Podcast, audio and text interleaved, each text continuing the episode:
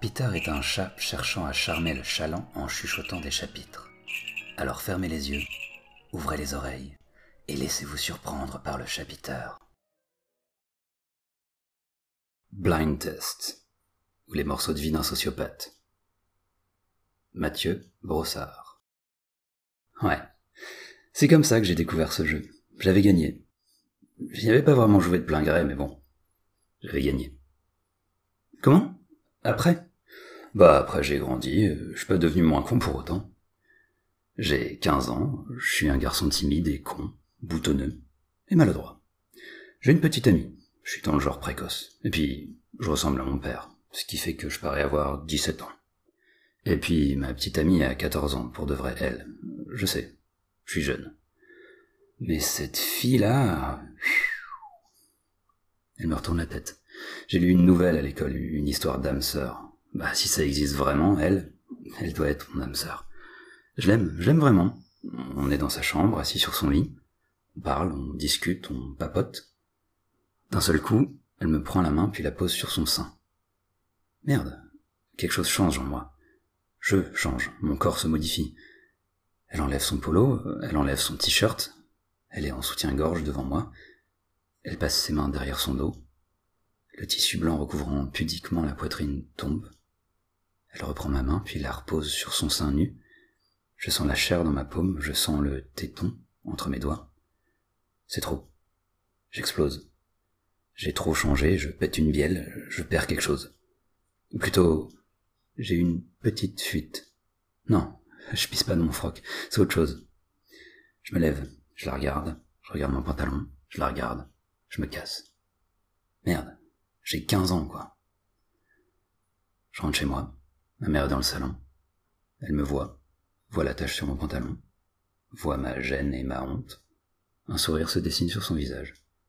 Mes nerfs lâchent. Je monte dans ma chambre. Je pleure.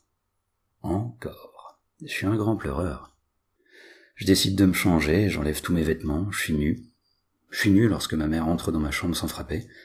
Re-honte, re-gêne. Je pense, pourquoi tout ça m'arrive à moi? Ma mère s'approche de moi, elle veut parler avec moi, comprendre, expliquer, tout le truc, quoi. Je recule, elle s'avance. Je dis ça va, je suis à poil, merde. Ma mère rougit, puis repart, sans un mot. On n'en reparlera jamais plus. D'ailleurs, euh, on se parlait pas déjà beaucoup. C'est que elle avait un faible pour la boisson, donc forcément un faible pour la baston, donc forcément un faible pour ma tronche. Bon, c'est pas tout ça, mais t'as toujours pas joué.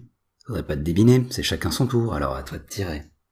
Allez, un peu de courage. Prends le flingue. Fais tourner le barillet. Non, mieux que ça. Voilà. Pose le canon sur ta tempe.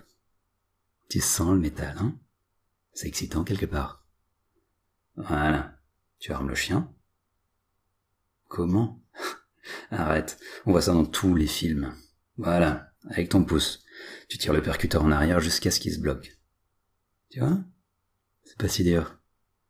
Maintenant, tu glisses ton index sur la gâchette. Oh là, attention, le canon est de travers. Redresse-le bien perpendiculaire contre ta tempe.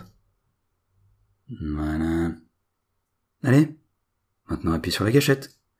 Allez, un petit effort. Dans tous les cas, c'est du rapide. Maintenant, appuie. Ouais, t'as gagné. Tu vois? C'était pas si dur. À moi maintenant. Passe-moi le flingue. Merci. Ok. Maintenant, c'est parti. Le jeu peut vraiment commencer. Je te préviens, c'est un jeu qui peut durer longtemps, comme il peut s'arrêter au bout de quatre coups.